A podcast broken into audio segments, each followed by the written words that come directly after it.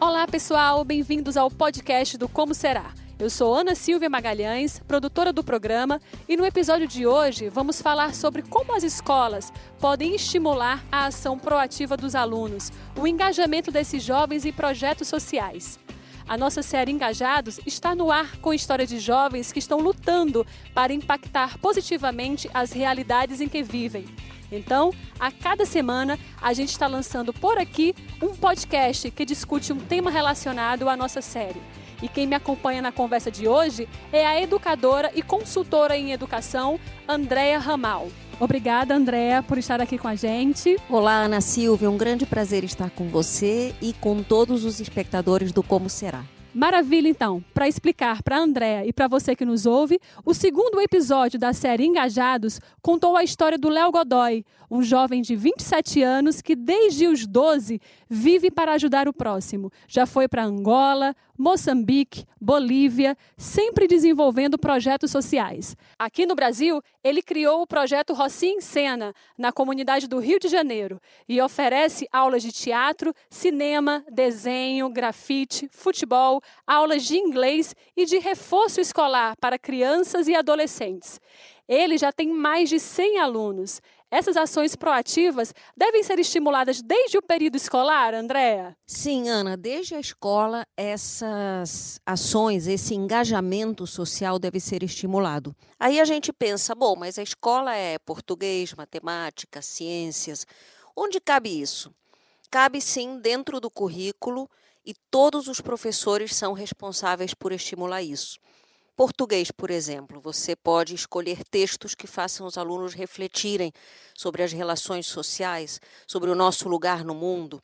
Uma disciplina muito adequada para isso é a disciplina de história, onde você pode ajudar os alunos a lerem a história de uma maneira mais crítica, descobrindo como é que a nossa sociedade se formou é, de uma maneira que muitas vezes exclui os mais oprimidos e de uma maneira que favorece a tão poucas pessoas e ajudar os alunos a perceberem que isso não é um fato consumado. Eles têm um papel nessa transformação do mundo, nessa transformação social, e esse papel começa justamente pela sua ação no seu círculo mais próximo, na sua comunidade, às vezes até na sua família, às vezes até na própria escola. Claro que tem estratégias para que a escola consiga fazer isso. Quais seriam essas estratégias? Uma vez eu usei uma estratégia dessas que funcionou muito bem na sala de aula. É, foi uma dinâmica de grupo em que a gente combinou de, enfim, discutir um tema, não me lembro qual, e no final eu havia combinado com a turma que teria um bolo para a gente celebrar juntos. Aí eu trouxe um bolo, só que na hora de cortar eu comecei a dar pedaços enormes para os primeiros da fila. E todo mundo estava interessadíssimo naquele bolo de chocolate. E os alunos mais atrás da fila começaram a dizer: professora, não vai dar, não vai dar, tá muito grande, vou ficar sem. Eu dizia: não, gente, calma, vai dar sim. Bom, efetivamente os pedaços eram muito grandes e apenas uma parte muito pequena da turma recebeu. De repente o bolo acabou. E aí, grande parte da turma começou a se revoltar. Poxa, mas eu não ganhei bolo, como é que pode? Aí eu parei tudo com eles falei, gente, vocês não sabiam, mas essa aqui é uma dinâmica de grupo para a gente debater. Então, como vocês que ficaram sem bolo se sentiram? Isso é justo?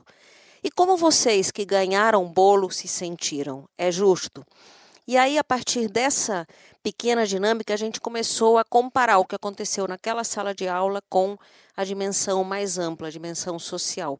Quando é que isso acontece também na nossa sociedade, alguns ficam com um pedaço do bolo, entre aspas, e outros não recebem nada.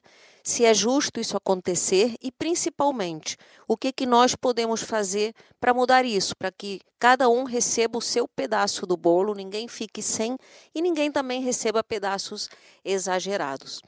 Claro que no final, Ana, eu tive que trazer um outro bolo para que todo mundo pudesse ter finalmente o seu pedacinho.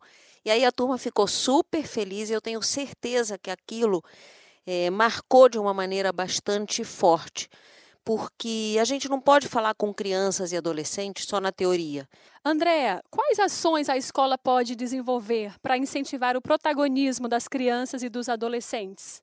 A primeira ação que a escola pode fazer é propiciar oportunidades para que essas crianças e adolescentes se sintam realmente autores, protagonistas do mundo em que elas vivem. Então, por exemplo, precisa escutar os alunos, algo simples. Será que os alunos têm algo a contribuir sobre a forma como as aulas são dadas, sobre a matéria que eles estudam?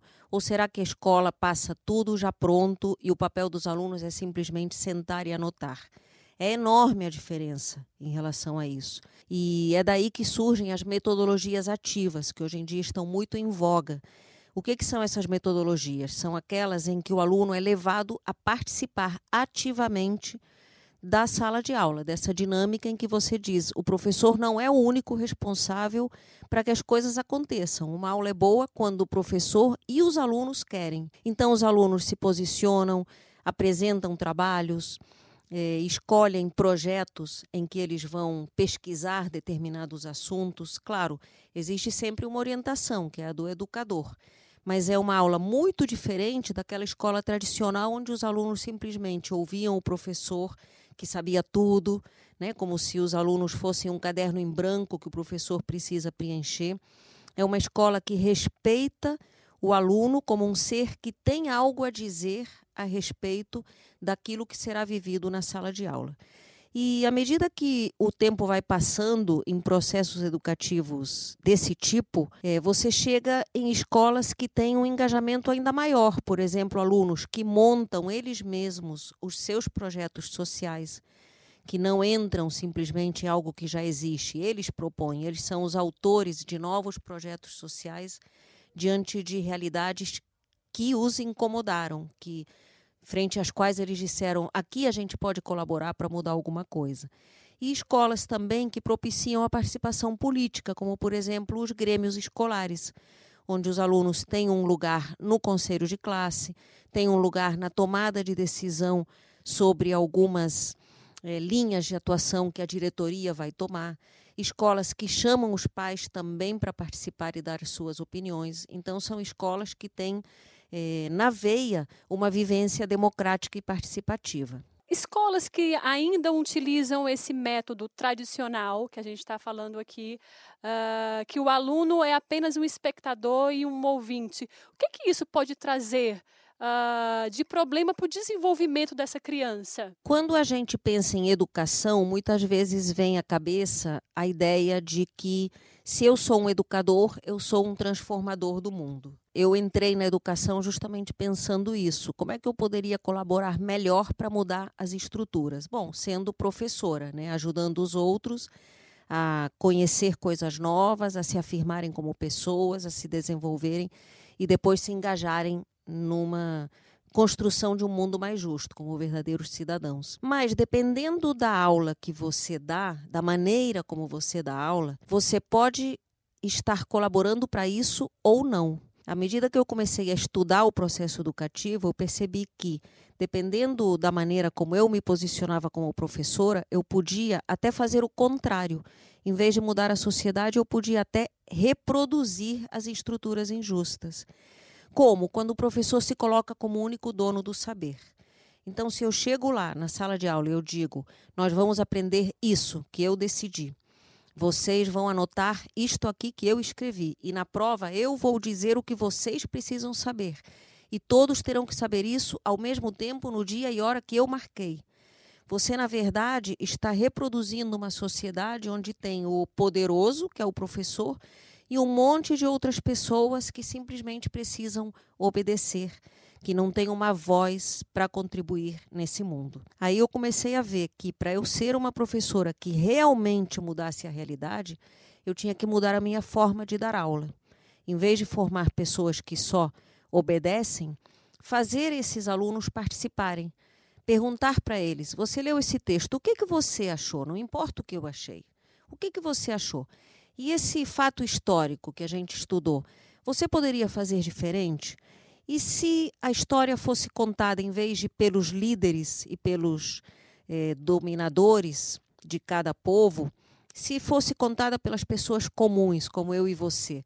Como é que seria a visão da história contada por essas pessoas? A escola também pode trazer os alunos para participar dos desafios e das transformações daquele ambiente de aprendizado. Esse empoderamento também estimula a proatividade das crianças e dos jovens? O empoderamento dos alunos estimula a proatividade. Hoje se fala tanto em empreendedorismo tanto para jovens que pensam abrir uma empresa, como principalmente o empreendedorismo pessoal, o empreendedorismo social, de você ser uma pessoa atuante que consegue, independente de ter uma empresa ou não, ter as rédeas daquilo que você vai fazer, não depender dos outros para construir o seu próprio destino. Então, uma escola que estimula esse protagonismo, sem dúvida, forma pessoas mais proativas.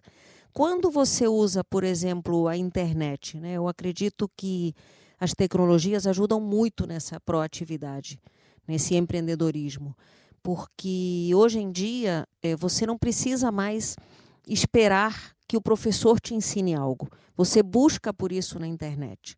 O professor pede para fazer uma pesquisa, indica alguns sites, mas certamente os alunos encontram outros. Eles vão além daquilo que o professor pediu. Então, tudo isso vai formando pessoas que são mais capazes de levar adiante um, uma maneira de resolver coisas, de resolver desafios novos, de resolver os próprios problemas. É, os trabalhos voluntários, Andréa, eles ajudam no desenvolvimento desses jovens, dessas crianças? Os trabalhos voluntários ajudam muito no desenvolvimento de crianças e jovens, desde que eles percebam o sentido disso. Se for algo que é uma mera atividade extracurricular que os alunos precisam fazer porque vale ponto ou porque tem um certo número de créditos de horas-aulas que precisam ser cumpridas, isso realmente não favorece. É, entra por um ouvido e sai pelo outro. Mas se os alunos entenderem qual é o papel deles, qual é o objetivo daquela atividade, qual é o resultado daquilo, o que é que eles vão mudar na medida em que eles participarem disso. É, o que, que as outras pessoas vão sentir e vão poder fazer a partir do que eles receberam dessas crianças e adolescentes.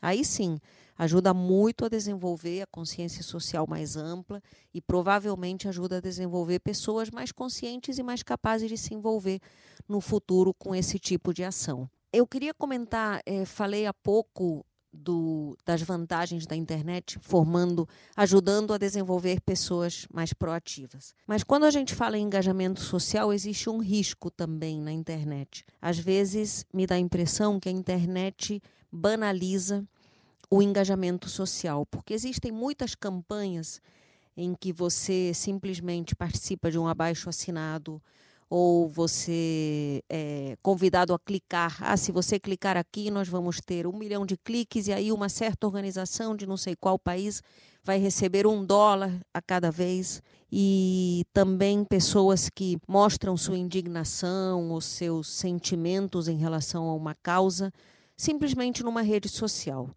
Eu acho que isso é importante, mas ficar só na rede social não é o verdadeiro engajamento social. Como que a escola pode apoiar ou aproveitar melhor as ideias e as habilidades dos alunos? Essa é uma pergunta muito interessante porque às vezes as escolas ficam muito presas ao currículo, aos conteúdos, digamos, português, matemática, geografia, história, ciências, e acabam esquecendo do que hoje a gente chama de eh, competências socioemocionais que são justamente toda uma série de outras competências necessárias para viver hoje no século XXI e que tem a ver com relacionamento, proatividade, engajamento no mundo, é, capacidade de lidar com as diferenças, tolerância, convivência pacífica.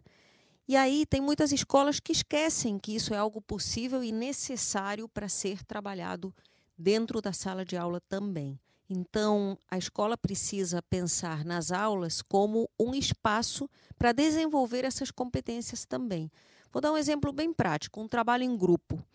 Às vezes, o trabalho em grupo é avaliado pelo professor simplesmente pelo resultado. O grupo entrega e aí você corrige e dá uma nota.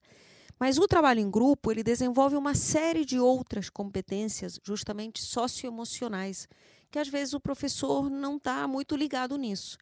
Por exemplo, a habilidade de se relacionar, de ouvir e ser ouvido, de negociar pontos de vista diferentes, de aceitar o que não pensa da mesma maneira é, que você pensa, a habilidade de liderança, quando você tem um chefe do grupo, habilidade de liderança implícita, quando você não é o chefe do grupo, mas no fundo é você que comanda aquele, aquela equipe a habilidade de trabalhar junto, uma coisa tão necessária nas empresas de hoje.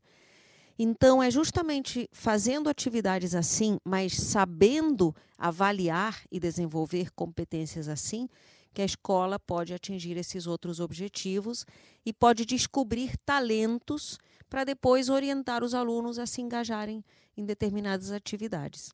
Eu já tive alunos que, por exemplo, é, tiravam uma nota fraca numa redação e depois eu percebia que eles, fora da escola, participavam de um grupo musical, onde eles eram os letristas de músicas que aquele grupo apresentava. Eu dizia, gente, esse aluno tem o talento. Então, na verdade, sou eu, é a escola que não está sabendo valorizar esse talento e aplicar da maneira correta. Um estudante que tenha interesse em desenvolver um projeto social, por exemplo, por onde que ele deve começar? Ele deve se preocupar com o quê? Ele deve recorrer a quem? Qual é o caminho que ele deve seguir? Seria ótimo se as escolas tivessem já mapeadas as oportunidades para os alunos que querem se envolver no projeto social. Às vezes você quer colaborar e não sabe como começar. E justamente por não saber, aquilo acaba ficando esquecido naquela gavetinha da mente, né, que você fala, ah, um dia eu me dedico a isso. Então, as escolas deveriam ter essas oportunidades mapeadas, mas para quem não tem, existem igrejas de todas as religiões em que você pode buscar algum projeto para se engajar. Na própria internet existem ONGs, eh, organizações não governamentais, com as mais diversas causas em que você pode pedir informações e projetos em geral que hoje em dia tem sites, tem blogs para que as pessoas busquem e possam se engajar.